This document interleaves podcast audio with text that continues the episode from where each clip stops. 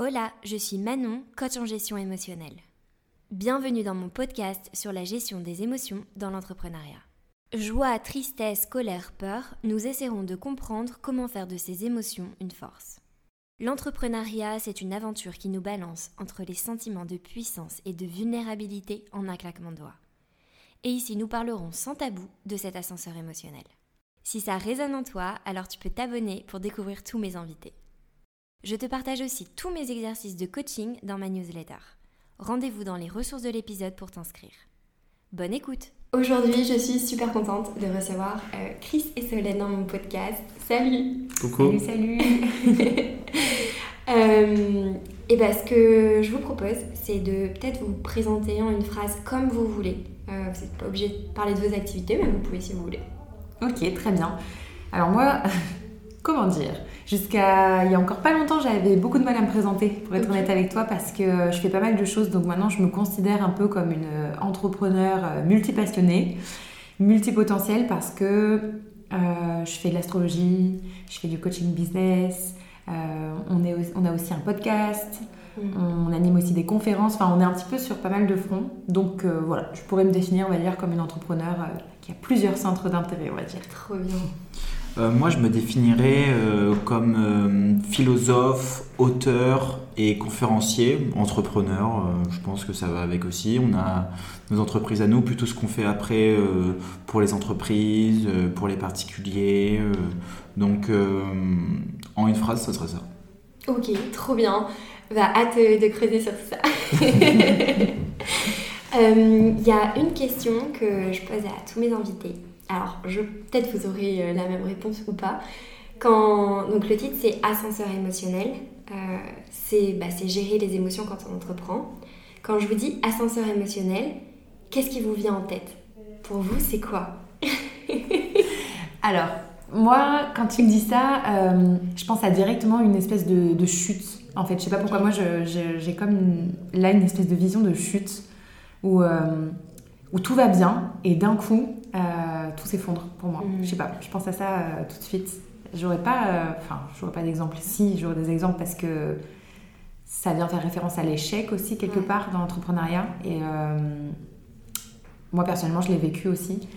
J'ai eu une, une entreprise, j'étais associée à une amie à moi à l'époque et bah, tu vois j'ai liquidé deux sociétés l'année dernière. L'année 2022 a été une année de réajustement on va dire, d'échec mais je sais pas si j'ai vraiment envie de poser le mot échec parce qu'il est vachement péjoratif, alors qu'au final, euh, au final, merci quoi. Mm. Genre vraiment, euh, il était juste temps que, que, je mette fin à ces deux aventures entrepreneuriales, mais ça a été de vrais ascenseurs émotionnels parce mm. que euh, l'un plus que l'autre, enfin, m'est vraiment tombé sur le coin de la figure quoi.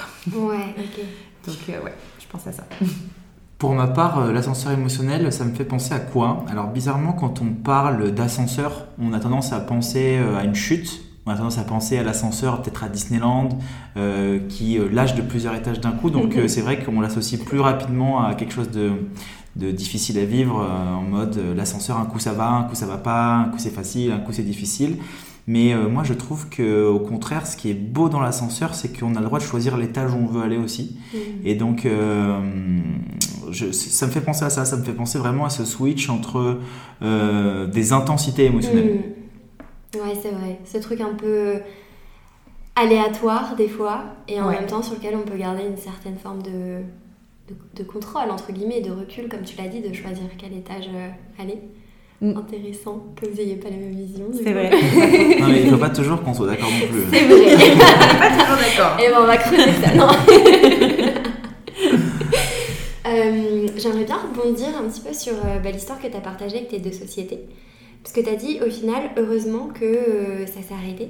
Ouais. Qu'est-ce qui faisait du coup que ça s'est pas arrêté avant? Est-ce qu'il y avait un truc que tu. Hmm, en fait, pour la petite histoire, surtout celle où j'étais associée, c'est celle qui a justement euh, qui m'est tombée un petit peu sur le coin de la figure. Euh, j'avais une, marque, enfin j'ai cofondé une marque.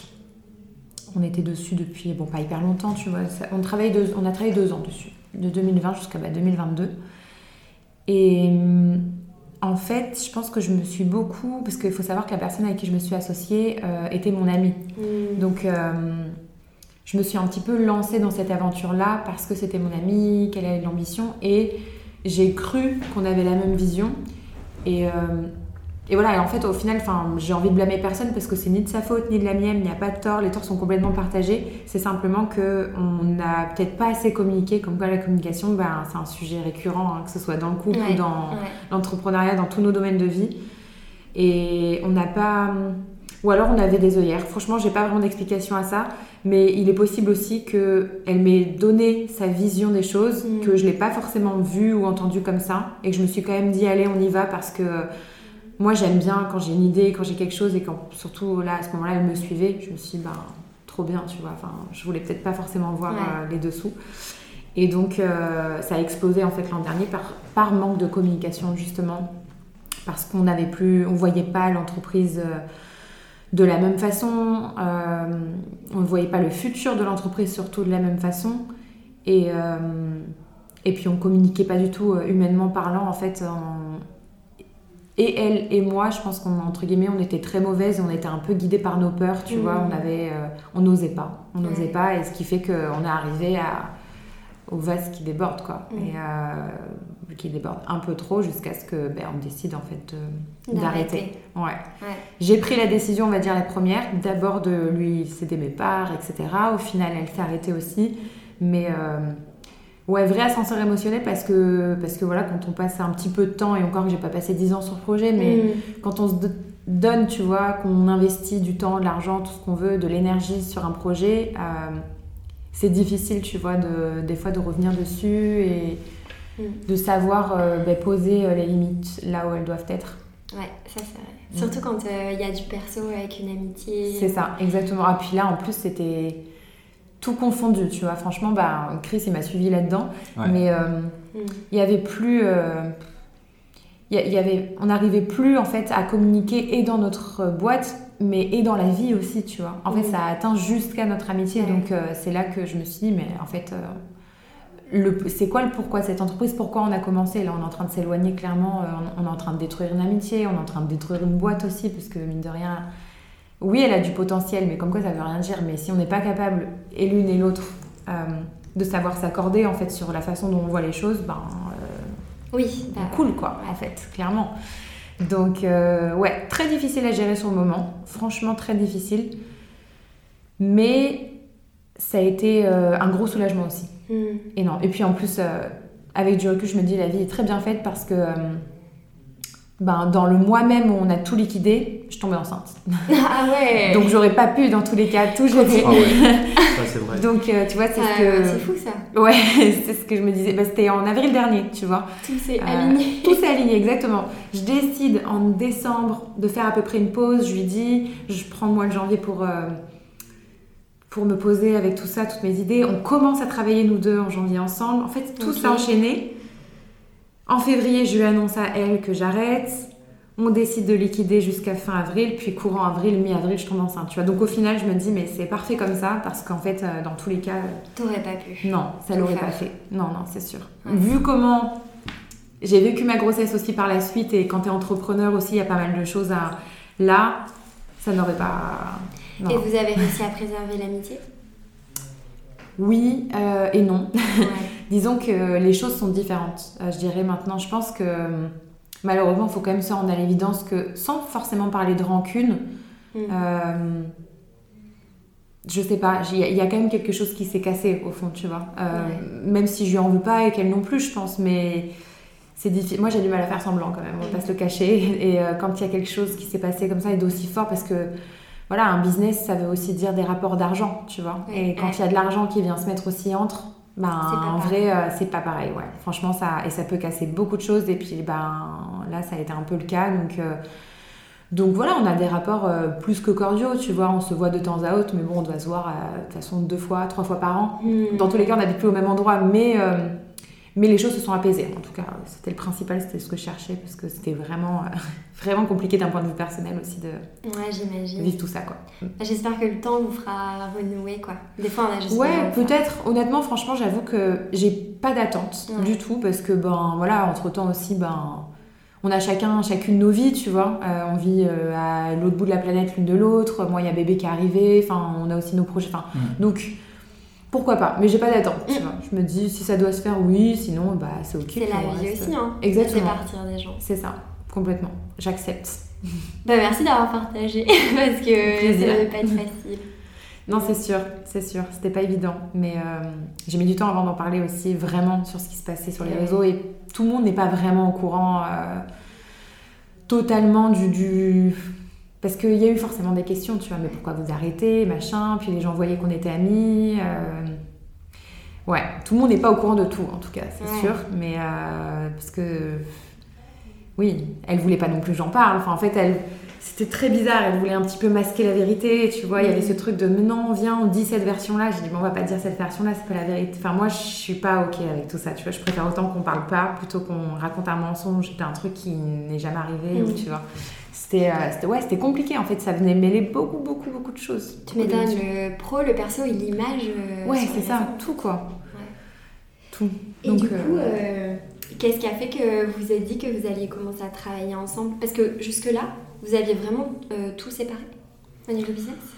Euh, alors niveau business déjà moi quand je l'ai rencontrée elle travaillait euh, donc du coup avec son associé t'avais ta marque tout ça. Euh, moi j'avais aussi mon entreprise de mon côté. Et en fait c'est tout simplement les idées je pense qui nous ont rapprochés. Parce qu'on avait un petit peu la même vision sur certains points de la vie sur certaines notions ce qu'on voulait apporter aux gens ce qu'on voulait donner.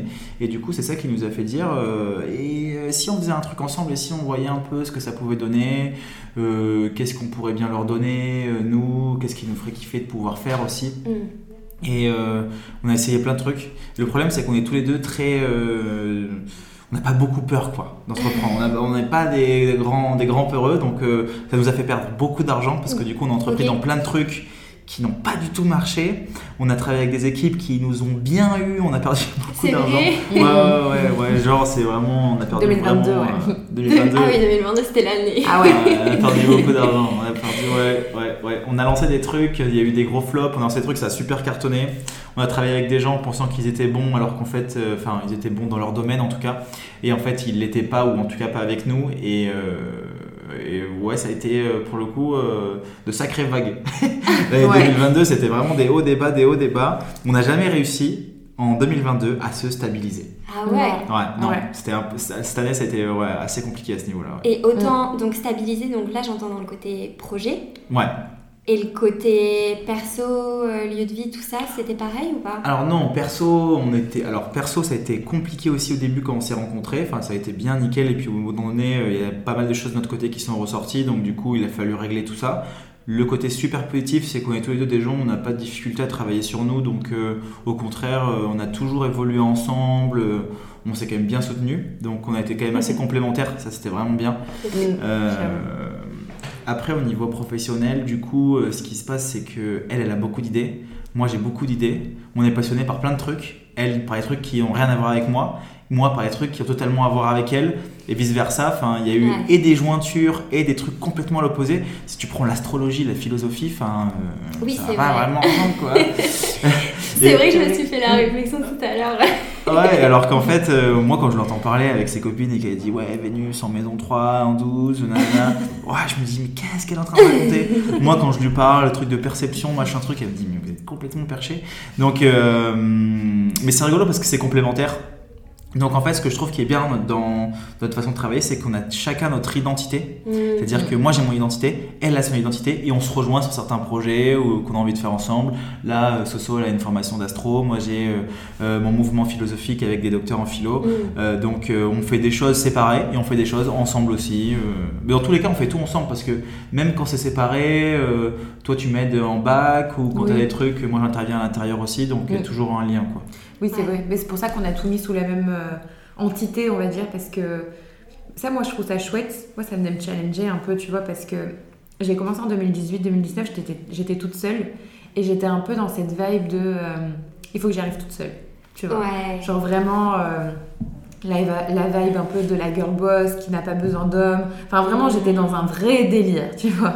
Je suis revenue un peu dessus, même si, euh, certes, c'est un petit peu. Enfin, c'est un peu ce que je pense, mais en un peu moins. euh, c'était fort, là. Vraiment, c'était un point. euh, J'étais dans le rejet de beaucoup de choses parce que j'avais beaucoup de choses à prouver à moi-même, aux autres, tout ça.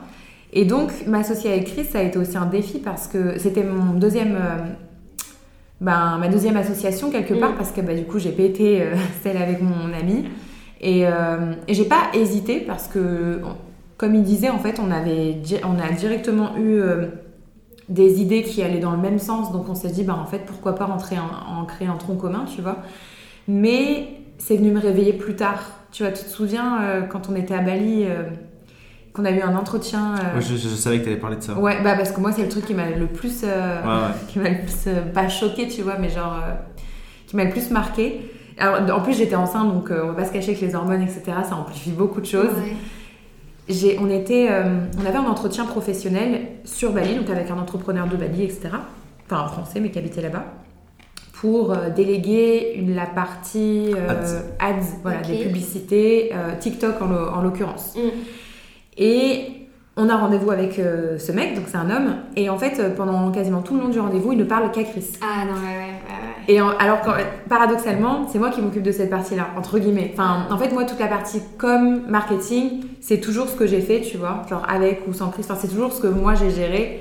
Et, euh, et Chris, il était plus dans la partie, euh, j'allais dire direction artistique, mais plus euh, Créa, en fait, tu vois. Et moi, j'étais plus dans la partie stratégique, opérationnelle, tu vois. Et en fait, le, le mec, il me calculait pas, tu vois. Ouais. Et hum, Chris, il m'a renvoyé la balle parce qu'en Mm. fait, euh, Tu bah, on était exactement comme. euh, En fait, je la connais elle, et je savais exactement à cette situation-là. euh, déjà, quand elle s'est présentée, la manière qu'il avait de parler avec nous. En fait, c'était quelqu'un qui était très sympa, très sympathique et tout ça. Oui. Sauf que euh, il pensait que c'était moi qui gérais le business, honnêtement. Et Mais il comme pensait ça. pas. Ouais, comme ça, très naturellement. Ouais. Bah oui. c'est ça. Après, la position, pareil, j'étais entre les deux. Bah, Donc, exactement euh, comme ça. bah, voilà, j'étais dans. Mm. Là, ça c'était lui. Bon, pour ceux qui nous écoutent, on est en, en triangle en gros. Voilà, et, euh, et voilà, Grosso modo, là, j'étais là. Voilà, c'est ça. Et en fait, il me parlait à moi. Je savais qu'il parlait des trucs. euh, moi, aujourd'hui, c'est vrai que je connais, mais à Oui. ce moment-là, je connaissais pas. Enfin, je connaissais, mais c'était très vague pour moi. Et à vrai dire, ça me saoulait un peu. Ouais. Euh, donc je disais non, mais c'est euh, Solène qui s'occupe. Et du coup, il connectait avec Solène et direct, il revenait à moi. Et à chaque fois, j'étais ah non, mais c'est- vraiment elle qui s'en occupe, quoi. Moi, je fais pas du tout ça. Ouais. C'était en fait c'était très instinctif chez lui, ça se voyait que c'était pas forcément volontaire. Donc on lui en tient pas forcément rigueur, mais c'est vrai que je peux comprendre que ça mette un coup un peu de se dire euh, parce que je suis une femme, on m'estime moins que. Bah, bien sûr, Je- que- honnêtement, je comprends. Il a compris sur la fin, je pense, parce qu'à un moment donné, j'ai dû un peu, enfin pas m'imposer, mais tu vois, euh, sortir deux trois termes histoire qu'ils comprennent que en fait euh, c'était pas lui qui gérait, c'était moi. Et après, il commençait un peu à me parler, mais tu vois comme quoi, ouais, instinctivement, en fait, il s'adressait qu'à Chris. Moi, j'étais là, genre, mais euh, je me suis sentie comme une grosse pièce rapportée, alors qu'en plus, euh, ben, genre moi, c'était tout ce qui me faisait peur. Justement, je quand j'ai commencé à entreprendre en 2018-2019, je me suis dit, je suis la pièce rapportée de personne. Et tu Ouais. vois, c'est pour ça que ça est venu réveiller beaucoup de choses, parce que je me suis dit, mais attends, mais enfin, on est où là Mm. Enfin, mec, euh, je fais ça depuis, tu sais, moi, ça venait réveiller mon ego, mais alors hyper fort. Et je me suis dit, mais mec, mais je fais ça depuis 2018, enfin, genre, euh, juste, euh, regarde-moi, tu vois, j'avais envie de le secouer. C'était horrible. Et, euh, et alors qu'en plus, bah, à l'époque, voilà, comme, comme disait Chris, c'était pas du tout sa partie. Oui. Genre, euh, en plus, Chris, ouais. il était plus dans la créa et tout, mais il avait pas de business en ligne avant, tu Oui, puis vois. ça t'intéressait. Enfin, tu C'était pas son c'était quoi. pas ce que tu voulais, quoi. En fait, moi j'ai appris parce qu'elle s'est renseignée et que du coup elle me partageait, qu'à un moment donné j'ai dû faire aussi de mon côté, donc j'ai appris avec le temps, mais plutôt en expérimentant, en comprenant, en euh, voyant les stratégies qu'on pouvait mettre en place et tout. Mais moi, les ads, je n'ai jamais fait d'ads de ma vie. Aujourd'hui, on travaille avec un média buyer qui s'occupe de nos Mm. ads. Donc moi, euh, un business manager, je n'en avais jamais entendu parler. Enfin, c'est du chinois pour moi. Elle, elle avait déjà lancé ses propres ads, elle avait fait de l'affiliation. Euh, quand tu avais tes programmes d'affiliation, c'était vraiment avec tes ads à toi que qu'elle mettait elle en place. Donc il y avait déjà, elle connaissait le truc. Moi, le mec, il arrive, il me parle d'ads. Euh, je lui dis, mais moi là, je connais rien du tout quoi. Euh, vraiment, il y a que elle qui peut comprendre parce que moi là, c'est pas du tout mon domaine. Mm. Donc, euh, vu qu'on a toujours délégué cette partie-là et qu'on l'a jamais faite nous, je ne me suis jamais vraiment intéressé aux ads quoi. Mais c'est trop intéressant euh, comme conversation. Bah, déjà, enfin, je pense qu'il devait y avoir un sentiment d'injustice en Horrible. fait. Ah ouais, horrible. Moi, ça venait me challenger hyper fort. Puis comme je te dis, à ce moment-là, en plus, j'étais enceinte, donc j'avais l'impression que tout était décuplé et que j'étais en train de me manger un truc là, genre une espèce de grande vague.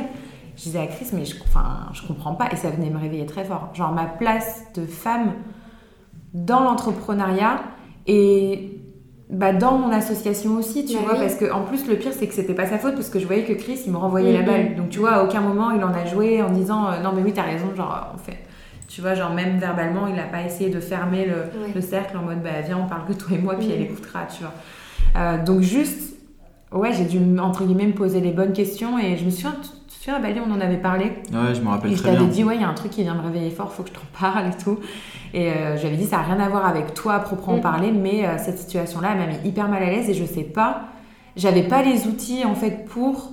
euh, pas aller mieux, c'est pas le mot, mais en tout cas pour me dégager un peu de ça, parce que vraiment ça me, tu vois, ça restait un peu. euh, C'était amer, quoi. ouais, exactement. Vraiment de l'amertume. Je me disais, franchement, j'arrive pas à dealer avec ça, je suis pas à l'aise en fait, et j'ai pas envie que ça, que ça recommence. euh, Et à la fois, j'ai pas envie de- d'arriver, de, faire la, enfin, la meuf. De Et, euh, enfin, tu vois, ouais, c'est ça, enfin, on devrait pas avoir à le faire, tu vois. Mm. Et du coup, je savais vraiment pas comment je devais agir en fait. Je me disais, mais je vais pas lui faire coucou non plus, mais à la fois, je vais pas arriver et dire, oui, c'est moi qui lis, de faire la petite chef, parce que ça me ressemble pas non plus, puis on devrait pas avoir à le faire, tu Non, c'est ça, c'est toujours euh, apprendre à dire aux femmes, euh, mais osez plus et parler plus fort et jamais dire, bah, taisez-vous ou écoutez ou impliquez en fait. Et c'est tout le temps ce sentiment de devoir, euh, en tant que femme, euh, s'imposer. Et C'est fatigant. Ouais, exactement, c'est fatigant, c'est ce que je disais, franchement. euh, Après, je vais te dire aussi, euh, euh, très paradoxalement, je pense que le fait aussi de vouloir s'imposer ou de, de dire, voilà, les femmes, il faut qu'elles s'imposent, il faut qu'elles elles montrent tout ça, aussi peut-être, hein, très honnêtement, le fait de ne rien dire, de laisser faire, et à la fin d'échanger quelques mots, et de- en fait, juste que la personne se dise, ah mais je suis passé à côté de réellement quelque chose, j'ai été bête, tout ça, j'aurais Mm. peut-être pas dû, j'aurais peut-être passé plus de, temps- plus de questions. Et je pense que ça, l'impact serait bien plus fort que d'arriver et de s'imposer et dire oui, il faut crier, il faut que je me montre, il faut que j'existe en tant que femme, tout ça, tout ça, tout ça. Alors que des fois, l'impact est beaucoup plus fort quand en fait il se rend compte de lui-même en euh, disant, tu sais quoi, moi je reste en recul. Ouais. Moi, c'est quelque chose que j'ai vachement tendance à faire aussi. hein. Je sais que quand je suis pas à l'aise avec certaines personnes, j'ai tendance à pas du tout parler, pas m'exprimer, écouter, faire que écouter. Et puis si jamais on est amené à discuter à un moment donné, ben, je vais discuter, je vais lancer mon truc, puis après, ben, voilà, hein, il fallait s'intéresser plus et euh, euh, on n'a pas connecté à ce moment-là, et puis tant pis quoi.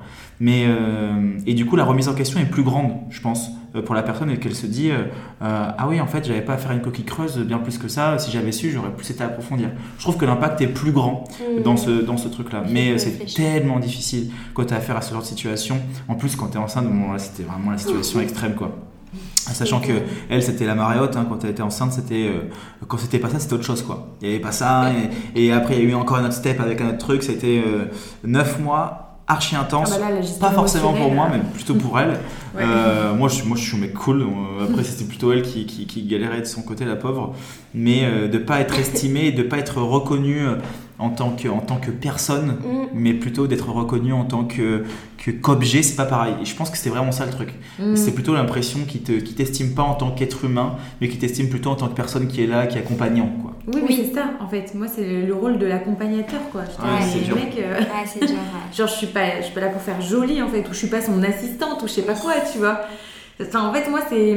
Mais encore une fois, c'est une réaction euh, de l'ego, mais je le sais clairement, tu vois, parce que je l'ai identifié, je me suis dit, ok, mais qu'est-ce qui me fait mal? Je sais que ça fait mal à mon ego, tu vois, mais très fort. Et c'est un truc déjà sur lequel euh, je travaille depuis quelques années, même si le but, c'est pas de dissoudre l'ego, mais juste de savoir un peu dealer avec, Mhm. de sorte à ce que. euh, à ce que, à ce que ça me mette pas dans des situations justement très embarrassantes dans ce genre, tu vois. Mais là, euh, waouh, comment ça Ouais. Je cherchais profondément, je me disais, mais oh, va falloir vraiment que j'apprenne à dealer avec ça, clair. parce que là, ma belle, euh, tes années d'entrepreneuriat, elles sont pas terminées, donc, euh, puis Oui. notre association non plus, donc il va falloir... euh, C'est pour Que ça que c'est bien qu'on ait deux identités différentes, avec elle une partie de son business, Mm. moi le mien, et une conjointure entre les deux. Comme Mm. ça, elle a son côté à elle où euh, elle est pleinement autonome, moi aussi, et toujours avoir ce lien entre nous deux, euh, tout ça. euh, et je trouve que c'est beaucoup plus sain. Parce qu'en fait, on travaille ensemble sans que euh, l'un empiète sur l'autre. C'est Voilà. vrai. Oui, ou que toi tu deviennes l'image ou toi vice versa et ça Ouais. peut créer un peu de frustration. Il n'y a Ouais. jamais eu ça. Honnêtement, depuis qu'on travaille ensemble, il n'y a jamais eu une personne qui a été au-dessus de l'autre euh, en mode euh, lui c'est l'image ou elle c'est l'image. Ça n'a jamais été le cas.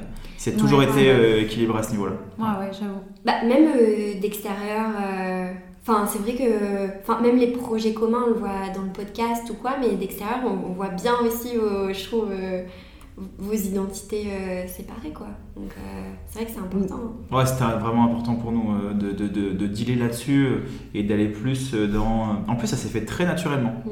Il n'y a jamais eu de mise au point de se dire non, nanana, un truc. Il y a toujours eu des questions. Est-ce que si je fais un truc, ça te dérange? C'est plutôt ça en fait la question pour savoir s'il y a quelque chose à, à discuter là-dessus. Mais honnêtement, vu qu'on a eu une super bonne communication, on euh, échange tout quand ça va, quand ça va pas, et qu'au final on a nos projets respectifs qui sont euh, sur deux polarités différentes. Bah, quand on se rejoint ensemble sur euh, des projets en commun ou autre, bah, en fait c'est trop cool et on est content. Mm. Puis dans tous les cas, même si elle a ses projets et moi j'ai les miens, elle est toujours là pour m'aider et moi pour Mm, l'aider, c'est donc euh, en fait, les c'est tout le temps projets lié de- quoi. Les Ça, c'est cool, hein. Ouais. C'est bah, d'être en couple avec quelqu'un euh, qui est aligné dans le business. Ouais. Surtout quelqu'un qui a la même vision que toi, parce qu'en fait on est tellement pareil que c'est pour ça qu'on a mangé beaucoup de murs, qu'on a perdu beaucoup d'argent, parce que genre c'est... non, C'est vrai. Elle est trop bien ton idée, allez on le fait. Let's Le, go. len- le lendemain c'est lancé, Mm. le surlendemain c'est... euh, putain on a perdu 20 000 euros. euh. Nous, on est des très bons initiateurs, par Ouais. contre, après, euh, on ne cherche plus. Mais Genre, on adore Euh, initier, on est go, go, go, ouais, on y va. Genre, initie. oh, franchement, on peut te lancer un truc, même une formation Ouais. en une semaine. Si vraiment on se met euh, d'éther, on peut, Ouais. on peut initier. Par contre, après, pour rebondir, on va être là. On, on rebondit, mais on va être là. Ah, ouais, bon. Là, on a perdu un peu quand même. Tu vois, genre, on est un peu. Si je devais comparer ça à l'estro, ça serait un peu bélier, tu vois. Genre, Ouais. on fonce, on fonce, on fonce, on regarde pas trop, on prend des risques, parfois un peu inutiles. Et après, on voit, après, on se dit, ah, mince, j'aurais peut-être dû regarder ça sur le chemin, tu vois. Ouais.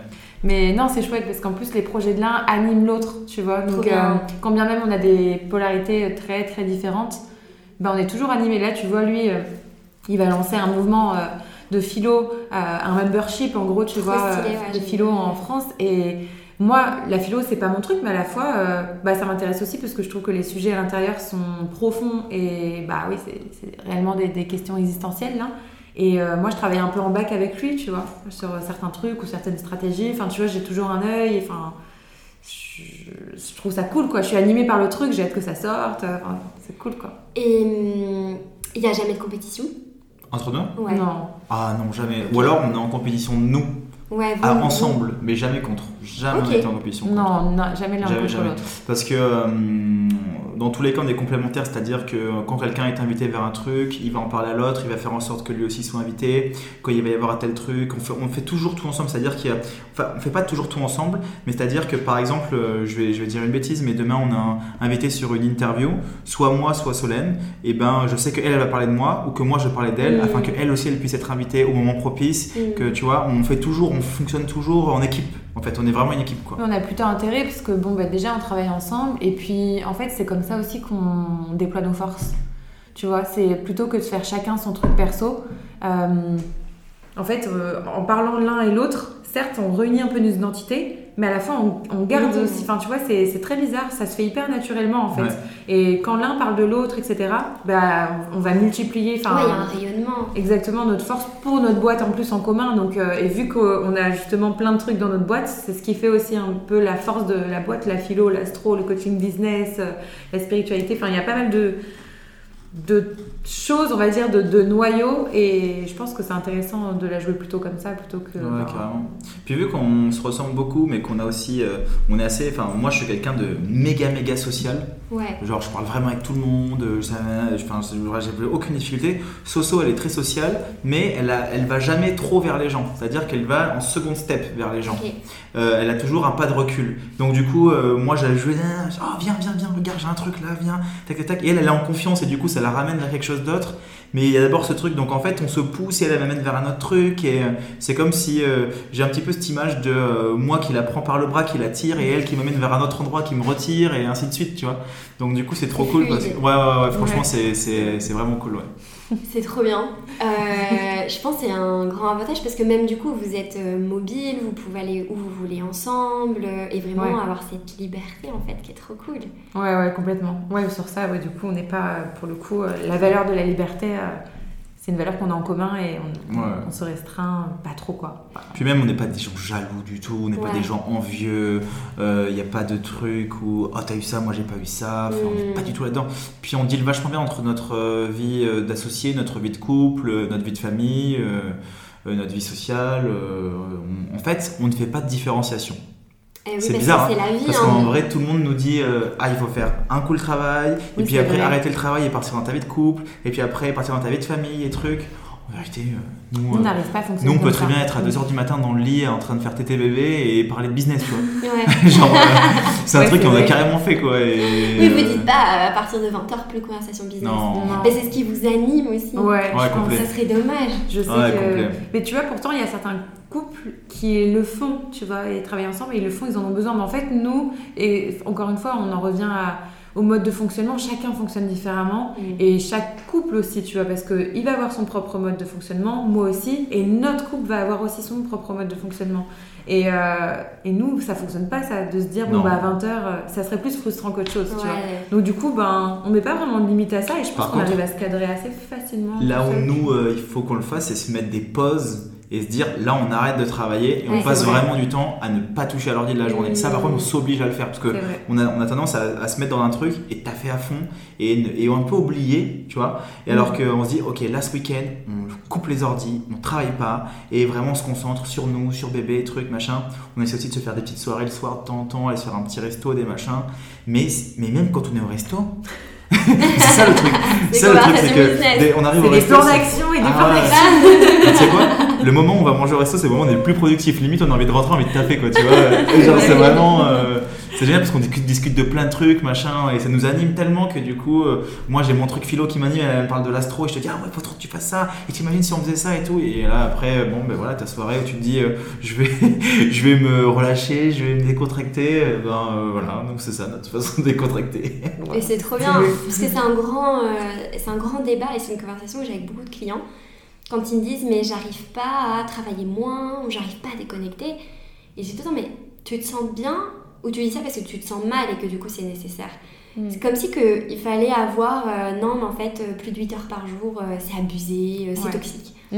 À la place de dire, mais est-ce que je suis bien? Est-ce que ça me fait vibrer? Est-ce que juste euh, je suis alignée, quoi? Ouais, c'est ça, exactement. Moi, on me l'a tellement reproché aussi, ça. Ouais. Des euh, co- connaissances, on va dire, bon, des gens qui étaient autour de moi qui me disaient non, mais tu travailles trop, genre c'est trop, Ouais. tu vois. Moi, Ah je disais, mais... Et je voyais pas le trop, enfin, en fait, moi, j'étais trop contente de faire ça, tu vois. J'arrivais pas à voir le trop. Du coup, c'est presque cul- culpabilisant parfois. Mais c'est pour ça que c'est important de bien se connaître aussi. On en revient toujours à ça, hein. mais ouais, c'est c'est important de savoir comment euh, moi je fonctionne et je vais pas fonctionner comme le- la copine ou le copain entrepreneur et Mm. savoir s'écouter, tu vois, plutôt que de se dire ah ouais, t'as raison, c'est trop, bah c'est trop pour qui? Pour toi Oui, pour peut-être, toi. tu vois. mais euh, ouais. Sur- Surtout que euh, je pense que chaque personne a sa propre définition du travail. Ouais. Et que, regarde, aujourd'hui, les gens se battent pour travailler moins et avoir la retraite plus tôt, parce qu'on leur a rallongé la retraite à 64 ans. Euh, les gens vont décompresser le week-end parce que la semaine, ils travaillent. D'ailleurs, travail dans son étymologie, c'est un instrument de torture. Euh, et, et donc, du coup, on associe vachement le travail à une tâche un peu dure, un peu difficile. Moi, je, c'est le rêve que j'avais dans ma vie, c'est de me lever tous les matins et ne jamais avoir l'impression de travailler. Et c'est en fait le rêve que j'ai accompli. Trop Tous les matins, je me lève et j'ai j'ai pas la notion de travail. Évidemment, il y a toujours des trucs qui, qui m'embêtent un peu plus que d'autres, Oui. mais euh, je suis heureux de me lever, d'ouvrir mon ordi et de me dire ok aujourd'hui j'ai ça, j'ai un bouquin à lire, je vais étudier ça, je vais créer mes articles, je vais réfléchir sur telle chose. En fait, ça m'anime trop. Donc en fait, je travaille jamais. Et le problème, c'est que les gens ont tellement une notion de travail qui est qui est euh, péjoratif que du coup ils ont pas euh, ce truc de se dire euh, ah ouais il faut vite que je termine le travail pour pouvoir être en week-end tout. Moi tu me mets en week-end je suis en dépression quoi. Mm. moi mon, moi, mon week-end c'est- pas forcément de travailler euh, de- d'ouvrir l'ordi de travailler mais c'est de, de réfléchir de penser. Même je sais que je suis enfin voilà c'est une passion quand t'as une passion qui t'anime t'as pas tu te dis pas euh, eh ben il faut que là ça soit de telle heure à telle heure parce qu'après ma passion je l'utilise plus tu vois ça ça fonctionne pas on va dire ça à quelqu'un qui joue aux jeux vidéo par exemple le mec vrai. joue aux jeux vidéo, il joue aux vidéos quand il en a envie, il est passionné. Quand il joue à l'arrête de jouer, il va regarder des vidéos sur son ordi ou sur son téléphone. Quand il arrête de faire ça, il va en parler avec ses potes. Tu vois, c'est ça en fait animer une passion qui se transmet et tout ça. Donc euh, si tu travailles pour gagner de l'argent, bah en fait tu passes à côté de ta vie quoi. Moi c'est ce que je pense. Si tu fais ça pour gagner de l'argent et uniquement parce que euh, euh, la société te dit de faire ça, bah honnêtement euh, le jour où tu vas arriver à 60 ans, c'est pour ça que les gens qui arrivent en, en situation de retraite se posent de grandes questions existentielles. Est-ce que j'ai des regrets? Est-ce que j'ai bien Mhm, fait d'avoir mhm. fait ce que j'ai fait? Est-ce que je suis véritablement heureux? Ou alors qu'il y a des grandes crises, les gens ils font des burn-out, ils arrêtent le travail, ils changent complet, euh, réorientation à 50 ans, tout ça truc, parce qu'en fait, à bout d'un moment donné, ben, euh, je me pose des questions sur moi et je me dis, euh, attends, le temps il passe, la vie elle passe, et euh, aujourd'hui, euh, il va falloir que je fasse quelque chose qui me fasse plaisir. Donc au lieu de le faire à 50 ans, bah, posez-vous les questions maintenant. Quoi. Ouais, en tout cas, ça, moi, hein. c'était vraiment mon objectif. Ouais, c'est vrai, Mm. je suis d'accord. Suis d'accord. Ah bah, moi aussi, hein, j'ai pas grand chose à rajouter, je suis très Ouais. d'accord. non mais c'est- vrai surtout qu'aujourd'hui les barrières à l'entrée, elles n'ont jamais été aussi faibles. Je Mm. pense peut-être euh, la génération de nos parents ou quoi pour entreprendre, Ouais. il fallait peut-être un peu plus d'investissement, Oui, avoir un carnet. Mm. euh, Parce voilà. qu'on était sur des business en dur en plus la ça. plupart du temps, tu vois. Donc forcément, euh, on partait, euh, enfin, je vais pas donner des sommes, j'en sais rien, mais tu sais, des fois quand tu même tu rachètes un commerce ou quoi, ou un Mm. fonds de commerce à 20, 30, euh, 100 000 balles, tu vois. Euh, donc oui, effectivement, on n'est pas sur le même, euh, on n'est pas sur la même prise de risque là, tu vois. Et puis, et puis il n'y a pas forcément que l'entrepreneuriat. Tu regardes un musicien, un chanteur, un guitariste Ouais, ou autre ouais. qui va travailler avec un groupe, qui va travailler avec une maison d'édition. Tu peux très bien prendre un avocat qui adore le métier qu'il fait, qui en fait se régale. Euh, tu peux très bien prendre un maçon ou, ou un cordonnier qui adore faire ce qu'il fait. Enfin, il n'y a pas de souci, tu vois. Ce qui compte, c'est ne pas. voilà, c'est vraiment cette notion de se dire pourquoi est-ce que je fais ce que je fais, est-ce que j'aime réellement? Et en fait, c'est dur parce que les gens, ils n'arrivent pas à trouver de réponse à ces questions-là Ouais. À savoir ben, qu'est-ce, que- qu'est-ce qui m'anime réellement? Ben, moi, ce qui m'anime, c'est euh, de jouer au foot, par exemple. Alors oui, devenir footballeur professionnel, c'est compliqué, mais il y a peut-être coach de foot, il y a peut-être euh, travailler dans un stade de foot, il y a plein de possibilités qui touchent notre Mm. passion. Donc euh, à chaque fois, on se lise sur un seul truc, alors qu'en vrai, ce truc-là, il touche énormément d'autres choses. Et peut-être que ça peut nous amener par la suite à, euh, à toucher de plus près ce qu'on aime réellement. Donc moi, j'ai fait plein de taf, toi aussi. Je travaillais dans le milieu de la nuit, je travaillais en tant que maçon, j'ai travaillé en tant que danseur professionnel, j'ai fait... Ah ouais, ouais, j'ai j'ai fait des... ramasser des mégots au Leclerc, euh, enfin j'ai- je crois que j'ai tout fait quoi. Et euh, avant d'en arriver là où je suis, ben, il a fallu que j'essaye plein de trucs quoi. Donc, euh, Ouais, c'est tester et oser et dire rebondir. euh, et que Mm. c'est rare qu'on se pose une question et qu'il y ait la réponse qui arrive Ah oui, bien sûr. Ton oui. destin, c'est ça. Non, Tout ça à fait. n'arrive pas. Et puis généralement, quand la première réponse qui arrive, c'est pas forcément toujours la bonne aussi. hein. C'est C'est pas forcément toujours la bonne. C'est peut-être que, que quand tu tombes euh, en date avec quelqu'un, tu dis Oh la personne elle est géniale, elle est extra, je l'adore, elle est trop belle, elle est trop gentille, elle vient combler beaucoup de choses chez moi. Six mois après, tu te rends compte que c'est pas du tout la personne que tu avais idéalisée. C'est quoi. vrai. Bien Euh, donc des fois, les premières idées, les premières réponses sont pas toujours les bonnes. C'est vrai. Il faut savoir Mm. écouter, euh, écouter ces signaux-là. Ouais, Ce je qui suis n'est pas d'accord. toujours. euh, C'est important de tester, ouais, effectivement. Tester beaucoup de choses. Souvent, en fait, euh, tu sais, on entend aussi souvent ce terme de mission de vie. C'est quoi ma mission de vie? Pourquoi je suis là, etc. Mais, euh, et je sais que c'est un sujet qui est quand même pas mal à la mode parce que depuis le Covid, il y a eu beaucoup de reconversions professionnelles, beaucoup de personnes qui se sont posées des questions, etc. sur euh, mais est-ce que j'aime vraiment ce que je fais là oui, tu vois? vrai. et, et au final, c'est très bien. Moi, je trouve ça super. Mais je pense que parfois, euh, la question, elle est prise à l'envers. Enfin, les gens vont vraiment se dire, mais c'est quoi ma mission? Qu'est-ce que je fais? Alors qu'en fait, des fois, ça vient de trouver. Je sais pas comment expliquer, Mhm. mais plus on va tester de choses, plus on va savoir. Tu vois, enfin, nous, ce qu'on fait là, moi, tu m'aurais dit ça il y a 10 ans, mais jamais j'aurais pu imaginer. Et encore que là, on est à nos débuts d'entrepreneuriat. Dans 10 ans, on fera peut-être encore autre chose Mm. qui aura peut-être encore un rapport avec ce qu'on fait actuellement, ou pas d'ailleurs, on n'en sait rien. Mais c'est aussi se, se laisser euh, bah, la liberté de choisir et se laisser euh, s'autoriser à ne pas se limiter. Parce que tu sais, souvent, quand euh, on sort d'un schéma salarial, on est déjà dans un schéma qui nous limite un petit peu, tu vois, malgré Ouais. tout. Parce que bah, on a certaines tâches à faire, euh, on a un certain, une certaine compétence à avoir, plus de savoir-faire que de savoir-être d'ailleurs. Donc, euh, quand on arrive dans un schéma entrepreneurial, bah, il y a un peu tout ça à déconstruire, tu vois, de se dire, ben, il faut aussi s'autoriser à. C'est pas parce que tu as une idée aujourd'hui qu'elle va te durer 10 ans, tout comme ton idée là peut très bien évoluer. Euh, ça se trouve, dans un an, tu n'auras plus du tout envie de faire ça. Enfin, moi, je sais que je me sens hyper concernée par ça parce que je suis vachement. euh, tu sais, comme je me suis présentée un peu dans ce début euh, de podcast, multipassionnée. Moi, Mhm. j'adore plein, plein de choses. Et pendant longtemps, j'ai pas assumé cette part-là, tu vois, parce que je me suis dit, ben, c'est pas normal d'être comme ça. Euh, J'entendais cette fameuse phrase, tu peux pas tout faire, il faut que tu te niches, euh, trouve ton client euh, idéal. Franchement, que des trucs comme ça dans le business qui m'ont réveillée parce que je me suis dit, mais je fonctionne pas comme ça. ça. Avec moi, ça fonctionne pas ça, tu vois. Je peux être animée par un truc une année et si ça se trouve, un an après, plus du tout. Ou alors, plus pendant un moment, puis je reviendrai dessus plus tard, tu vois.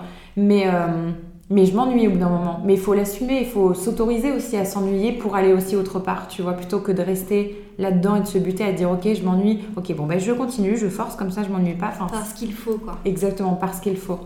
Et, euh, et c'est ce qui fait que, tu vois, même pendant ma grossesse, j'ai eu des grandes questions existentielles de Mais, euh, mais qu'est-ce que je fais en fait? Je me suis Mm. retrouvée hyper perdue à vouloir presque tout arrêter tellement.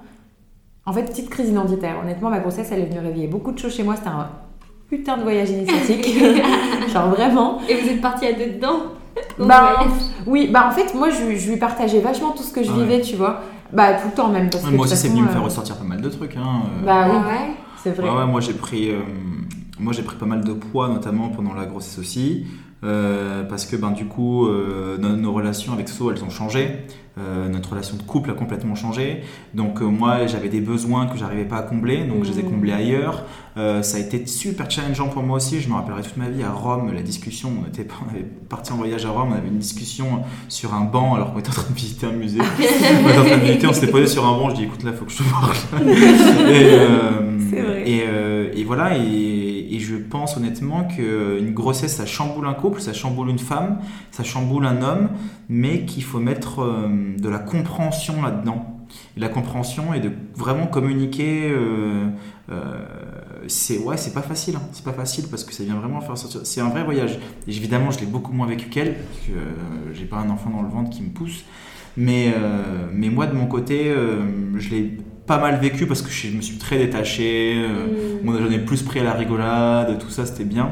Il y a eu quand même des moments où ça a été super challengeant et, euh, et ça te permet aussi de, de- de- de redevenir humble face à la vie aussi.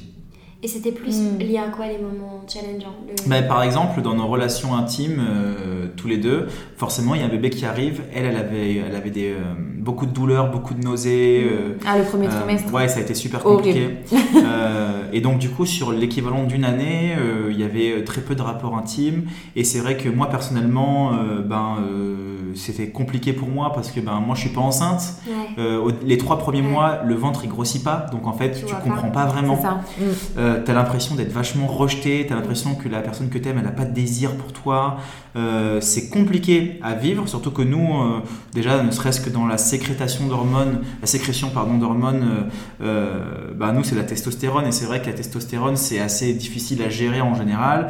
Une, une femme qui se remplit d'ocytocine va pas forcément avoir besoin de plus de rapports sexuels parce qu'elle est bien remplie, qu'elle n'a pas forcément ce besoin. Nous, on ne on fonctionne pas du tout de cette manière-là, biologiquement parlant. Donc déjà, dans le besoin intime, il, est, il y a une sorte de, de gestion de ça, parce que du coup, euh, on a envie d'entretenir, on a envie d'être là, mais d'un autre côté, on a l'impression que la personne n'est pas là pour nous dans, une, dans quelque chose qui est important pour nous. Euh, donc c'est super challengeant de dealer là-dedans, parce qu'en fait, si tu comprends pas réellement la personne, moi c'était vraiment ça qui m'a aidé. C'est de plus j'allais comprendre comment est-ce qu'elle fonctionne, Mm. comprendre ce qu'elle vivait, plus j'allais être facilité à accepter. Ok. Pour moi, c'était ça. C'était moins abstrait du coup. Ouais, totalement. Parce qu'en fait, tu te fais plein d'idées. Tu te fais, Ah l'être ouais, humain a tendance à vraiment se, ne jamais accepter la réalité, toujours se faire plein d'idées des choses. Et euh, je me faisais plein d'idées sur plein de trucs. Et dès que je discutais avec elle, je comprenais. Ok, Ok. je sais pourquoi, je comprends mieux. Il y a ça, il y a ça. Elle, elle pense ça. Ok. Du coup, ça me faisait passer au moins un bon mois tranquille. Et après, on revenait. Ok, ça se passe comment en ce moment? Truc, truc, truc. Mm. Et puis voilà, il y a beaucoup de choses qui changent. Et donc du coup, euh, on a toujours réussi à être soudés par rapport à ça, toujours réussi à discuter, à partager. Et euh, ça, c'était vraiment... Alors que pour moi, c'était très compliqué de parler de, ce, de cette partie-là, en tout cas, euh, de lui dire, parce qu'en fait, j'avais peur qu'elle se braque. Bah. J'avais, j'avais peur qu'elle pense que, que je suis, enfin, comment, comment on dirait aujourd'hui, je suis un chien et que j'ai qu'envie de ça ou quoi que ce Oui, soit. ou une forme de pression. Ouais, On c'était exactement pression. ça. Je voulais pas du tout lui Mm. mettre la pression. Je disais, j'avais trop peur de lui en parler parce que j'avais peur de lui mettre la pression et que du coup, elle, elle se sente, euh, qu'elle recule, qu'elle me, enfin, tu vois, que ça se passe mal. Alors en fait, j'essaie de lui amener, mais vraiment comme un serpent le truc. C'est vrai, je lui ai amené la chose. Alors tu sais, il y a vraiment des ça. Ah, Ah, c'était- pincettes. ah ouais, c'était même plus que des pincettes. Hein. Franchement, des- je marchais comme ça. Elle a subtil, Euh. elle est là au taquet. Et au final, euh, je me suis rendu compte qu'en vrai, j'aurais dû lui dire cash, euh, elle m'aurait directement Ok, compris. au final. ouais. C'est vrai, non mais oui, bah, en fait c'est la conclusion qu'on sait parce que moi je lui dis mais pourquoi tu pas dit et tout, je lui dis en vrai euh, euh, parce qu'il est ouais, en fait tout ce premier trimestre a été hyper compliqué genre pour moi, le deuxième ça allait, le troisième trimestre un peu plus compliqué mais pour d'autres À choses. partir de aussi. 5 mois, ça allait mieux. Ça commençait à aller mieux. Ouais, Sur donc un- un 4-5 peu- mois. Ouais, c'est ça, un peu plus à la fin du quatrième Ouais. mois. Ça a pas mal duré, j'avais vachement de maux de grossesse, euh, psychologiquement. Ça allait pas. Dans le business aussi, c'était un moment où je faisais vachement arnaquer aussi. Ah ouais. Je sais pas si tu te Ah souviens. ouais. En fait, tu vois, il y avait plein de trucs qui s'accumulaient. Et du coup, je me disais, mais où est-ce qu'on va? Qu'est-ce qu'on fait? Euh, On a un bébé qui arrive dans 5 mois. Enfin, c'est chaud, quoi.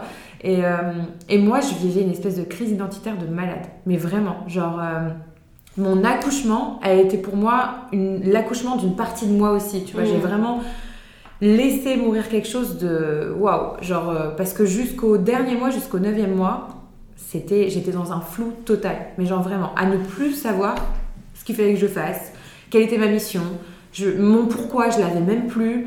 J'avais envie de disparaître des réseaux. Non, mais c'était, un- c'était terrible. J'étais là, en fait, je vais tout supprimer. Et lui, ça faisait un peu marrer. Et il me disait, il me disait non, mais non, non, arrête. euh, On verra quand tu seras plus enceinte. Et moi, Ouais. je disais, ah, mais si, en fait, là, je sais plus ce que je dois faire. J'ai l'impression que je vais être personne. Parce que moi, ma enfin, ce que j'adore, c'est aider comme beaucoup d'entrepreneurs. Je pense que tu sais, quand tu entreprends, tu as forcément une mission qui est liée un peu à l'autre, tu vois. Qui est liée à soi-même aussi, on C'est va pas se le cacher, on cherche aussi notre propre liberté, etc. Mais là, j'avais la sensation de- d'aider plus personne. Enfin, tu Ouais, vois, de vraiment pas ouais, d'être inutile, en fait. Tu vois. envie de travailler Non, je voulais plus travailler. Bah non, parce que du coup, servicieux, je me sentais inutile. Enfin, c'était terrible. Et du coup, euh, ouais, tout ça a bien challengé euh, et notre couple, et enfin, ouais, et notre couple, et notre euh, business aussi quelque part, parce que du coup, je travaillais plus du tout à l'intérieur. Enfin, franchement, je me suis dit, mais comment on va accueillir cet enfant Là, je sais même pas quoi faire, tu vois? Il y a vraiment que depuis euh, janvier, en fait, que ça va vraiment mieux psychologiquement. En fait, depuis que je suis plus enceinte. Ouais. C'est comme quoi. euh, Franchement, il y a un truc qui est dingue avec l'accouchement, et moi, ça a changé totalement ma vision de la femme, de beaucoup de choses, euh, quand on voit l'effort pendant l'accouchement. Enfin, franchement, un homme qui assiste à ça, vraiment proche euh, de, sa, de la compagne avec qui il est, c'est incroyable. On ne peut pas ne pas avoir une vision différente de la femme après. Honnêtement, euh, on ne voit plus du tout la femme de la même manière, la force qu'elle peut avoir, tout ça. Il y a une sorte de philosophie derrière l'accouchement qui est magnifique, c'est qu'en fait, elle accouche pas uniquement d'un enfant, elle accouche euh, d'un enfant et de deux identités. Elle accouche de l'enfant, de l'identité de maman et de l'identité de papa. Et ça, c'est dingue aussi parce que du coup, ça vient nous créer Ouais. ça vient nous créer une nouvelle identité, un autre accouchement. Et en fait, nous les hommes qui n'avons pas accouché, directement la femme a ce truc maternel très instinctif. Et nous, on doit accoucher de notre identité. Et c'est super compliqué de, de trouver ce rôle d'homme, de ce, de- ce rôle de papa et tout ça. Et c'est vrai que quand on est avec quelqu'un avec qui on peut communiquer, échanger, et avec qui on est proche, qu'on a des bons liens et que vraiment on est en confiance, ben en fait, elle t'aide à accoucher de ton identité, te, te montrer un peu le rôle, te, te- tu rentres dans une nouvelle pièce de théâtre en fait. Ouais, c'est vraiment fou, ça. hein. C'est, et c'est ça que je trouve qui est magnifique dans l'accouchement, c'est que derrière, ben, de nouvelles personnalités euh, arrivent, une maman, moi un papa, et euh, une vie de famille avec la maman, le papa et l'enfant, et aussi notre vie de couple avec Chris et Solène. Donc en fait, euh, je trouve ça magnifique et c'est d'autant plus beau que uniquement d'accoucher d'un enfant, parce que derrière, il y a tout ce, ce- ce suivi d'accouchement identitaire que je trouve vraiment magnifique. Quoi. Oui, c'est Ouais. vrai. Quand tu le fais en conscience, en tout cas, en fait, tu te rends compte que ça, ça c'est pas juste accoucher. Oh, on a eu un bébé. En fait, ça implique tellement d'autres choses derrière. Enfin, Mm. ouais, il y a eu, c'est ça, ouais, nos, nos nouvelles identités.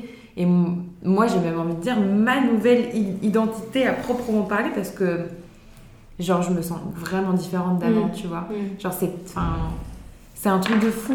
Même Chris, tu te souviens, le jour où j'ai accouché, tu m'as dit, mais, waouh. Enfin, là, il s'est passé un vrai truc, Ah quoi. ouais. Ouais, moi, j'ai pris une claque. Moi, je préfère vraiment clair. Surtout quand était- 40 heures d'accouchement. Moi, franchement, Ouais. je pensais qu'elle. Moi, je pensais qu'elle allait rester coincée. Moi, je me suis dit, elle sortira pas. Non. Elle je- reste je- là, elle va je me disais la même chose. Je me suis dit, mais là, bah, de toute façon, il a fallu qu'on m'aide à la faire sortir. Je pouvais plus à la fin. Tu pouvais plus. Non, C'est j'avais pas. ouais. J'avais plus de force. On en parlait en off euh, tout à l'heure. T'étais pas là. Euh, C'est qu'on qu'on nous dit pas tout quoi sur Ah oui. euh, Ah l'accouchement. non, on la- nous dit clairement pas tout. On nous dit clairement pas tout. Non, mais c'est clair. Franchement, je pense qu'on n'est jamais assez préparé, tu vois. Non. Même si. euh, Clairement pas. En plus, nous, on avait choisi un accouchement à domicile, donc Ah oui. encore particulier. Et encore que, franchement, je remercie notre sage-femme qui nous a accompagnés jusqu'au bout, etc. Et qui a quand même. qui nous a appris plein de choses, c'est sûr. Mais quand tu es sur le moment même, là, c'est le plus gros exercice de lâcher prise de ma vie. Ouais. Et, et j'ai eu du mal. Et je pense que c'est pour ça aussi euh, que ça a duré 40 heures, parce que je sais que je l'ai bloqué. Ah C'est bizarre de dire Ah ça, ouais. tu vois, mais je Ouais, sais complet. que Complètement. j'étais beaucoup trop dans le mental.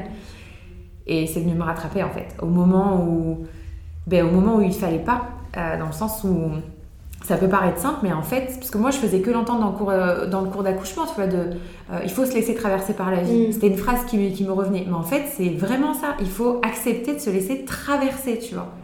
Et, et c'est hyper dur. Enfin, moi, j'ai. Waouh, j'arrivais pas en fait. Ouais. Je galérais quoi. Je- je compte- J'essayais de contrôler, puis en plus, moi, j'analyse beaucoup, tout, trop.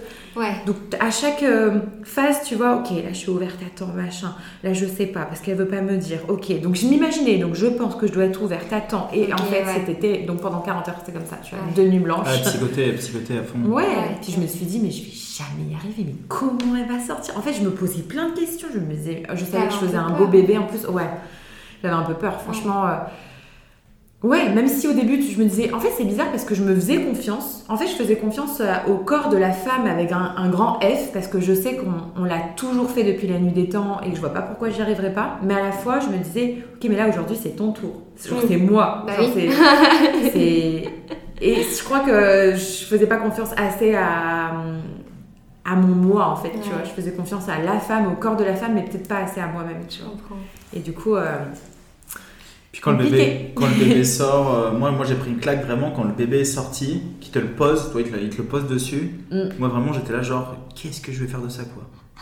Mais qu'est-ce que c'est ça? En fait c'est un vrai être humain quoi. ouais. Non mais c'est vrai là si tu dis mais c'est un vrai être humain quoi qu'en fait on a fait euh, c'est pas un bébé chat c'est pas un tu vois non mais vraiment euh, nous euh, tant que le bébé il sort pas chez les hommes la, la vraie claque c'est quand il sort le bébé il te le pose tu te dis waouh ah ouais oui, là, là, il se passe là il se passe un truc là il se passe un vrai, truc et euh, en tout cas, nous, euh, de, de notre côté masculin, c'est vraiment ça parce qu'on l'a pas dans le ventre. Même si on le sent, qu'il tape et tout, contre là, on comprend, ok, Et Tu d'accord. sens deux minutes, le temps que tu restes. Après, C'est ça, et puis après, c'est pas pareil, on le porte pas pendant 9 mois. Mm. Et euh, on n'a pas tous les hormones, on n'a pas tout ça. Voilà.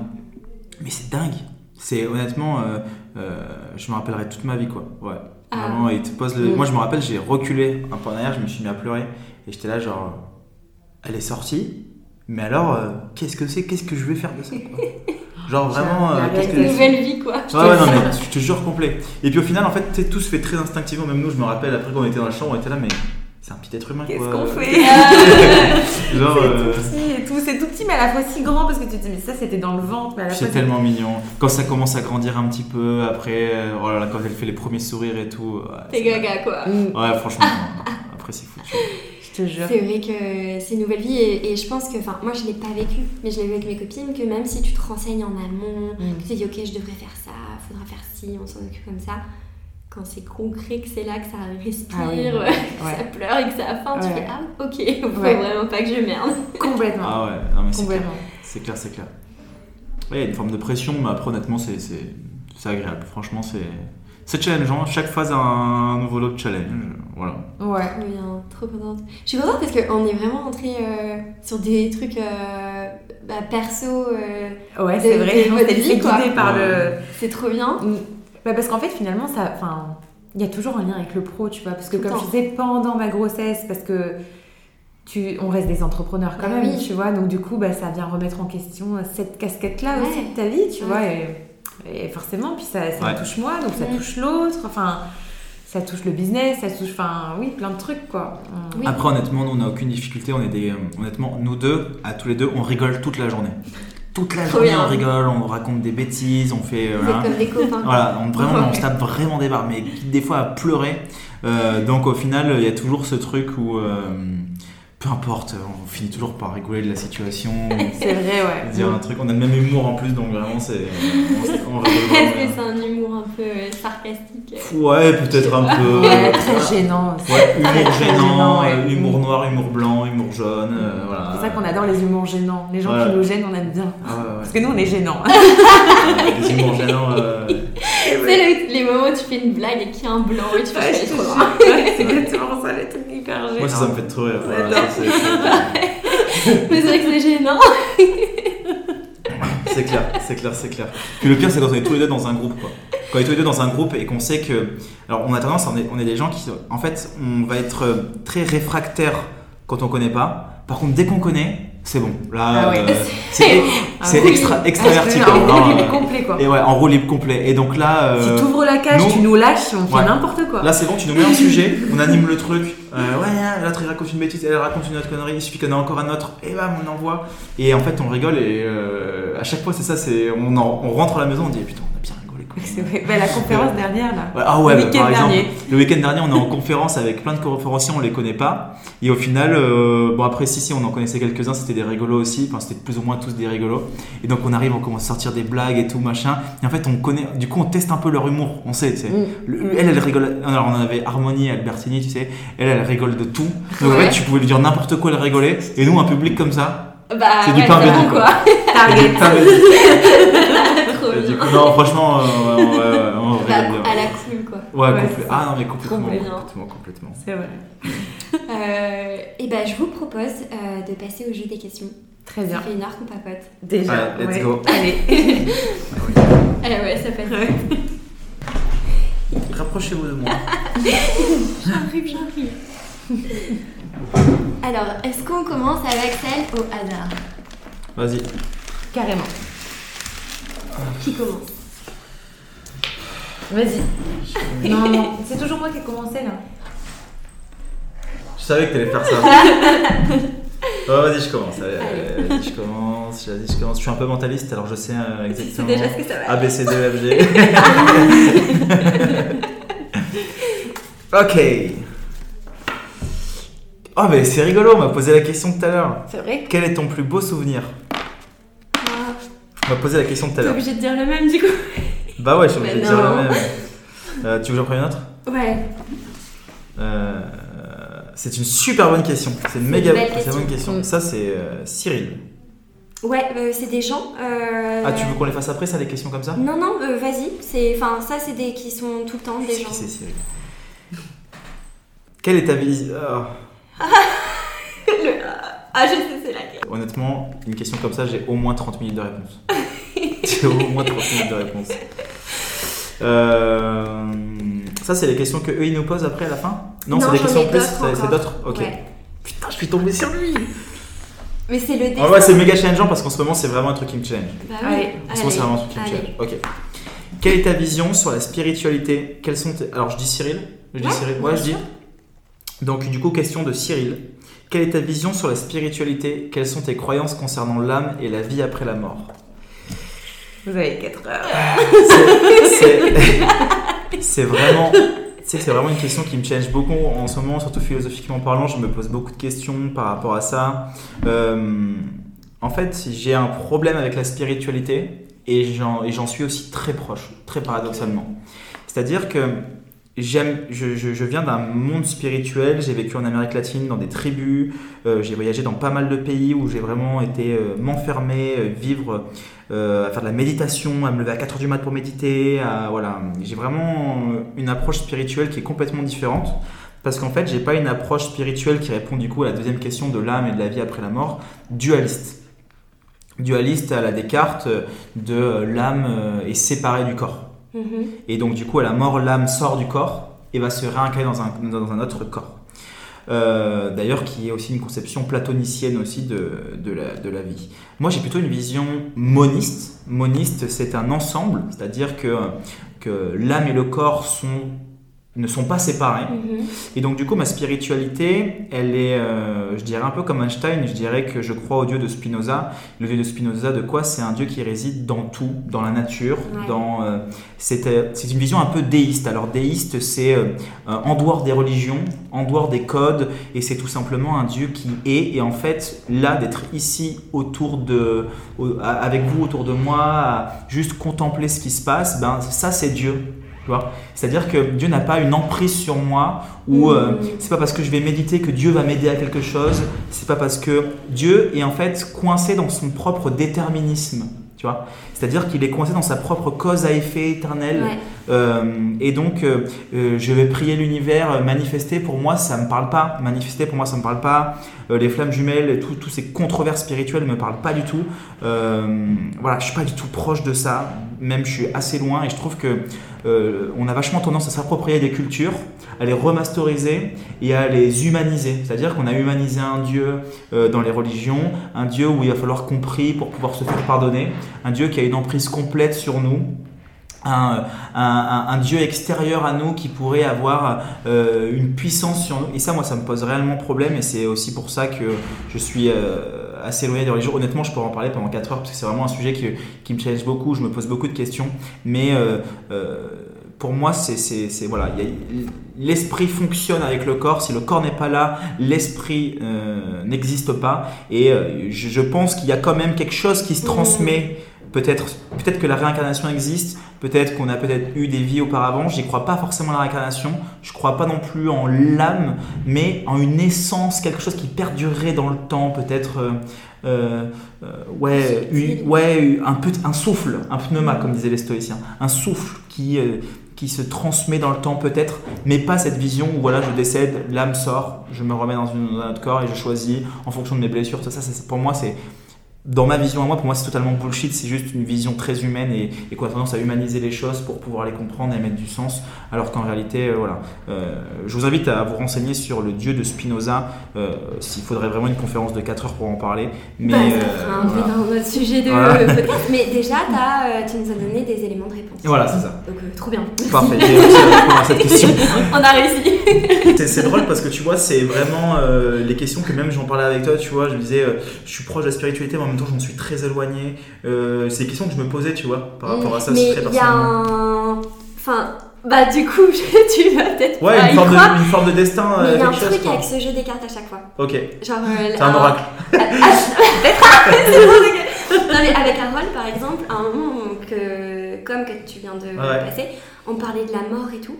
Et première question, as-tu peur euh, de mourir, tu vois Et à chaque fois, on, on, revient sur les sujets, donc c'est marrant. Vas-y, Soso, fais-moi kiffer. Bah écoute. As-tu une addiction? Si la réponse est non, laquelle pourrais-tu développer? Alors, je n'ai plus. Alors, attends, je réfléchis bien. En, en vrai, j'ai pas envie de philosopher sur le, sur le mot addiction parce que je pense que ça peut vouloir dire plein de trucs. Mais je considère les addictions comme les addictions de tout le monde, typiquement la clope, l'alcool, le, les drogues, etc. Euh, je n'ai plus d'addiction, mais j'ai fumé pendant plus de 10 ans. Euh, jusqu'à encore en février 2022, un peu avant que je tombe enceinte. Donc non, je n'ai plus d'addiction à proprement parler. Euh, laquelle je pourrais développer?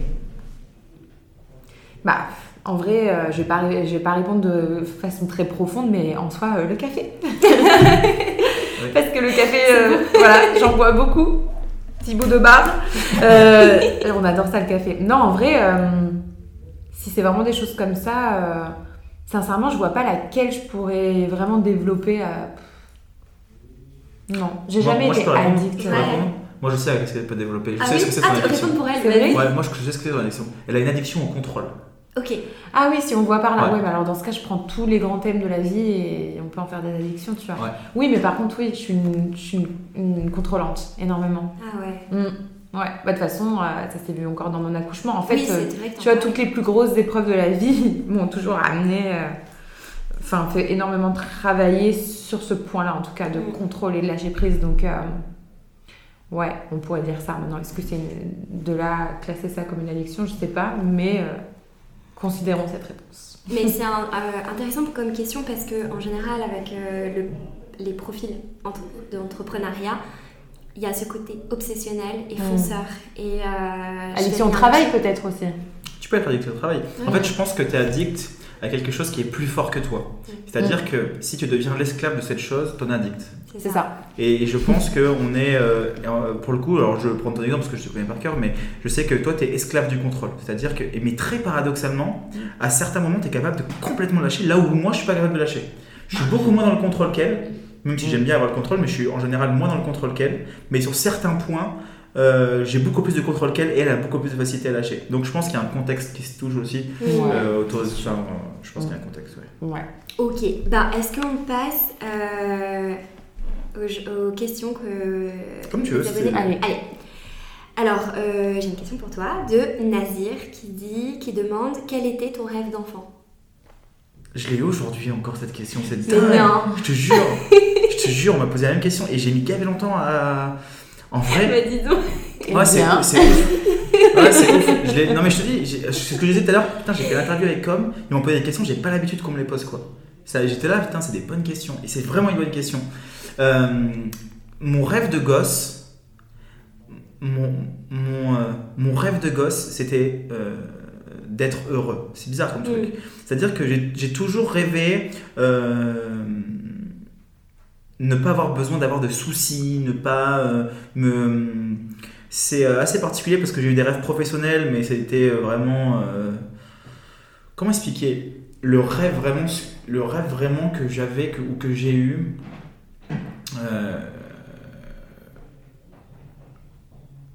le rêve que j'ai eu, ça aurait été de. En fait, je pense que le vrai rêve que j'avais, c'était de réellement vivre. Je pense que c'était vraiment ça le truc. C'était, euh, je rêve de vivre parce que j'avais des parents qui étaient, euh, qui mettaient une pression énorme sur moi. J'étais stressé constamment. L'école, ça allait mal. Je me suis aussi, j'ai, souffert de l'harcèlement euh, très très tôt dans l'école. J'étais très différent. J'avais une manière de fonctionner très différente. Donc en fait, je voulais juste vivre. Mon rêve, c'était de, de pouvoir être heureux. J'ai longtemps été dans cette quête du bonheur jusqu'au moment où j'ai compris que ce n'en était pas une. Mm. Et, euh, et je pense que c'est ça, honnêtement, le plus grand rêve que j'ai eu, de toujours me dire, comme je disais tout à l'heure, ben, euh, je veux jamais travailler dans ma vie, Mm. je veux être heureux, être avec des gens que j'aime, partager de super expériences, voyager dans le monde, tout ça. Et au final, c'est des choses que je fais aujourd'hui. Euh, mais si j'avais un rêve, euh, voilà, c'est vraiment de pouvoir donner quelque chose, aider les gens, de vraiment pouvoir impacter dans mon, sur, euh, sur quelque chose que je peux apporter réellement aux gens. C'était un rêve et que j'ai encore aujourd'hui, hein, euh, Mhm. encore aujourd'hui. Mais c'était vraiment ça, ouais. Trop bien. Ouais. Donc, t'as l'impression d'avoir un peu atteint quand même? J'ai atteint, euh, je, je pense que hum, j'apprends à vivre. Et je pense que philosopher, c'est euh, apprendre à vivre dans la vie. Mm. Euh, et Mm. c'est- je trouve que c'est intéressant et euh, que c'est vraiment ça mon rêve, c'est de me dire que je suis heureux dans ce que je fais, dans ma famille, dans mon travail. J'ai pas de problème financier, mes familles, ma famille est heureuse. Quand je croise quelqu'un, si je peux lui apporter quelque chose, je le fais. Euh, en fait, c'est contribuer à l'évolution de quelque chose, apporter quelque chose. Ouais. Je pense que c'est vraiment ça mon rêve. Un jour avoir un orphelinat aussi, pourquoi pas. Voilà, vraiment cette manière de contribuer au monde. quoi. Ok. Trop bien. Bah, merci d'avoir partagé. Et du coup, Célène, ça fait combien de temps que tu bois euh On dirait les alcooliques anonymes. euh, Merci d'avoir partagé ton expérience et du coup, toi. Vous pouvez disposer. Bah, j'en ai une pour toi, euh, que c'est sur euh, les émotions, mais du coup, que- quand tout va mal, que t'es un peu en, en, en down, tu vois, que Ouais. ça va pas, c'est quoi ta béquille? Le truc qui fait que tu, vers lequel tu vas te réfugier Euh, ben, non, c'est une excellente question. Euh, ben, là, j'ai l'impression de revenir à la Solène d'il y a quelques mois encore parce que franchement, en fait, j'avais envie de mettre ce côté-là, enfin, ce côté de la grossesse de côté parce que je me dis qu'il y y, a ce côté hormonal, mais hum, ça a été une partie de ma vie donc je peux pas non plus faire comme si ça n'a pas existé. Mais à la fin de ma grossesse, j'ai fait, euh, et j'ose vraiment poser le mot dessus parce que je sais que c'était ça, une dépression moyenne, tu vois. Mm. Ça existe, la dépression périnatale, ça existe en, en postpartum. Alors moi, en postpartum, je ne me sens pas du tout concernée. Mais euh, tout à la fin, vraiment pour te dire à quel point genre, j'avais atteint un niveau de... de je, je pourrais pas dire d'illusion parce que je me faisais zéro illusion, mais j'étais... euh, j'avais plus envie de rien, j'étais intéressée par plus rien. Et en fait, oui, ma béquille, euh, bah forcément, euh, c'est de me retrouver dans mon couple. Donc ça a été Chris énormément parce que bah, comme on le disait, euh, déjà on se repose beaucoup l'un sur l'autre et même si l'autre n'est pas dans notre corps ni dans notre tête, ben je sais qu'il était capable de me comprendre d'une certaine Mhm. façon. En plus, lui, pour le coup, il a vécu une dépression, donc euh, c'était aussi plus facile. Mais c'est pas facile d'en parler non plus parce que t'es enceinte, tu t'autorises pas à vivre ça et tu te dis mais personne va me croire si je dis ça parce que je porte la vie et dans deux mois euh, la petite elle est là. T'es censée être heureuse. Exactement, tu vois. Donc du coup, je me disais, mais non, c'est pas ça. Et en vrai, j'avais tellement perdu d'intérêt et de sens pour tout. Ma vie n'avait pas de sens, en fait. Genre, c'était vraiment le mot. Ma vie n'avait pas de sens. Je me réveillais, j'avais envie de rien. Même lire, moi j'adore lire, ou même bouffer de la formation, c'est bête, hein, mais moi je te parle de base de mes centres d'intérêt. Laisse tomber. Ce n'était pas possible. J'étais vraiment au plus bas. Et en fait, euh, de communiquer avec Chris m'a beaucoup aidé. Et puis, euh, bah, de lâcher, en fait, quelque part. Parce que plus j'essayais, moins je trouvais la réponse. Donc, euh, et moi, je, vu que de base, je te disais que j'étais très analytique, à toujours essayer de chercher, Mm. à comprendre pourquoi, etc. Bah, en fait, là, c'était un moment où il fallait juste que je lâche. Mm. Donc, je me suis euh, laissée un peu dans le en me disant, une phrase qui me rassurait beaucoup, c'est tout est temporaire, tu vois. Je me disais, tout est temporaire, ça va passer. C'est juste un, un passage de ta vie par lequel peut-être que tu es obligé de passer. Et, euh, et ça ira certainement mieux dans quelques mois. Et je, tu vois, en fait, je pensais toujours à ça, toujours à l'après, en me disant, tu sais quoi, dans quelques mois, ça ira mieux parce que tu vas t'en donner les moyens aussi. Mais pour le moment, laisse. Laisse. Accepter. Voilà, euh, exactement. ouais. C'est ça. Ça- Juste euh, d'accepter le fait que, ben, en fait, je me voyais comme une larve et, et c'est tout, tu vois. Ouais. Mais euh, c'était temporaire. Je savais que j'allais pas rester dans cet état-là euh, indéfiniment et, et que voilà, après, euh, forcément, les hormones y jouaient beaucoup, mais en parler surtout beaucoup. Parce que, je- moi, j'ai tendance à vite garder les choses aussi pour moi, tu vois, et de pas trop en parler. Et surtout de faire en sorte que ça ne se voit pas, tu vois. Genre vraiment en mode, ouais, ouais, ça va, tu vois. Genre, ça va, ça va. Mais alors que, au fond, genre, j'ai juste envie de rester au fond de mon lit, tu vois. Genre, Mm. de rien faire parce que ma vie, elle a pas de sens. Genre, vraiment, c'était ça, tu vois. Ma vie n'avait pas de sens. Ouais, c'était assez Le moindre truc, enfin, tu vois, je voyais Chris qui travaillait, qui faisait plein de trucs, qui me disait tiens, viens, on peut essayer d'aller faire une conférence là et tout. Il me parlait de choses qui étaient, qui faisaient partie de mes rêves et qui ne m'animaient plus. Et c'est là que je me suis dit attends, si même tes propres rêves t'animent plus, enfin là, euh, c'est qu'il y a vraiment quelque chose qui va pas. Et moi, je disais ouais, non, ça me parle pas. Moi, le truc qui m'a marqué dans son histoire, vraiment, il y a un truc qui m'avait marqué, c'est que euh, Soso, elle s'était fait, elle s'était créée une identité, comme elle avait dit, la businesswoman, Ouais. seule, truc. elle s'était créée une identité du parfait, de son identité à elle, de ce qu'elle voulait, avec les blessures, ça. Et le problème, à ce moment-là, c'est que toute sa vie, elle a créé cette identité-là et elle s'est identifiée à cette identité. Mm. C'est-à-dire qu'elle est devenue cette identité. Elle n'était plus euh, Solène dans d'autres parties, elle était Solène là. Et en fait, les autres parties étaient complémentaires à ça. Et donc là, aujourd'hui, elle tombe enceinte et toute son identité, elle est écroulée. Donc en fait, ce à quoi elle s'identifiait toute sa vie, bah, en fait, n'existait plus. Et elle est revenue tout simplement à la réalité. Et c'est comme si euh, euh, l'illusion sortait, qu'on lui enlevait le voile, elle revenait à elle-même, elle disait Mais en fait, je suis qui Je suis quoi Je vais où Je suis enceinte Il n'y a plus rien qui m'anime euh, Mon corps change Enfin, tu vois toute l'illusion qu'elle avait, elle a changé. Et c'était ça qui était dur parce qu'en fait, un côté dans le lit, elle était là, ah, je suis super heureuse, Euh, ah, viens, on fait un truc, non, non, j'ai pas envie. Et après, dès que je me posais avec elle, oh, je m'ennuie. Euh, c'était vraiment ça, tu vois, c'était vraiment des trucs. c'était euh, euh. Ouais, c'était Ouais, ouais, c'est c'était ça. ouais, c'était un peu Mm. ça. C'était un peu ça. Et, et c'était assez dingue. Franchement, c'était assez dingue. Parce que c'était vraiment une quête d'identité, quoi. Oui, T'es c'est là, ça. qu'est-ce qui Qu'est-ce que j'aime Ouais. Combien de fois on a eu des discussions au resto, on, on Mm. mangeait, j'étais là. Bon, qu'est-ce que tu veux donner aux gens? Je posais 1500 questions pour essayer de comprendre C'est lui qu'est-ce qui qu'elle en profondeur, qui allait Ouais. me poser les questions existentielles. Il c'est quoi? Qu'est-ce que tu veux faire? Comment tu veux impacter? Comment tu veux... Même, même des questions bêtes, j'arrivais même pas à y répondre. Mm. Et je me disais, franchement, je sais pas. Et j'avais j'avais juste envie de chialer parce que je me disais, mais je sais pas. Je, je te jure, j'ai pas de réponse à te donner. J'espère que j'en aurai dans quelques mois. Mais là, rien. Genre, rien. J'aime rien. Je sais pas. J'ai pas de passion. Genre, euh, plein de trucs euh, que je Bah, m'étais jamais posé, tu vois. Après, c'est dur aussi parce que il y a une forme de pression où on doit tout le temps bah, savoir ce qu'on veut faire, euh, mm. euh, être euh, dans l'action. Et tu vois, maintenant, les femmes, on est censé, bah, dans le truc de la girl boss, on voit Mm. beaucoup d'images aussi de. euh, non mais elle est enceinte et en même temps euh, elle, peut, elle a des meetings en talons et elle peut continuer son business et, nan, nan. Mm. et forcément bah, on Bien veut sûr. grave être comme ça alors que des fois notre, enfin, je sais pas, notre rôle c'est aussi de pas travailler si on a Bien pas sûr. envie et Ah mais surtout quoi. la grossesse. Et tu vois moi je, de base je suis une énergie vachement yang donc euh, vachement masculine vachement dans, dans le faire faire faire.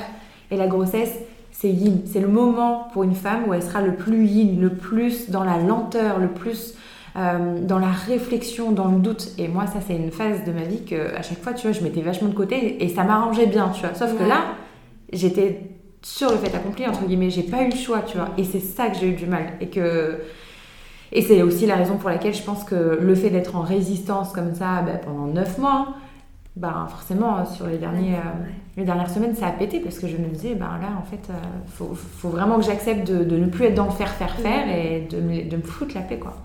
Vraiment vraiment ça. Donc fou, hein. euh, ouais. Ouais, c'était dingue. C'était vraiment une partie assez dingue, ouais.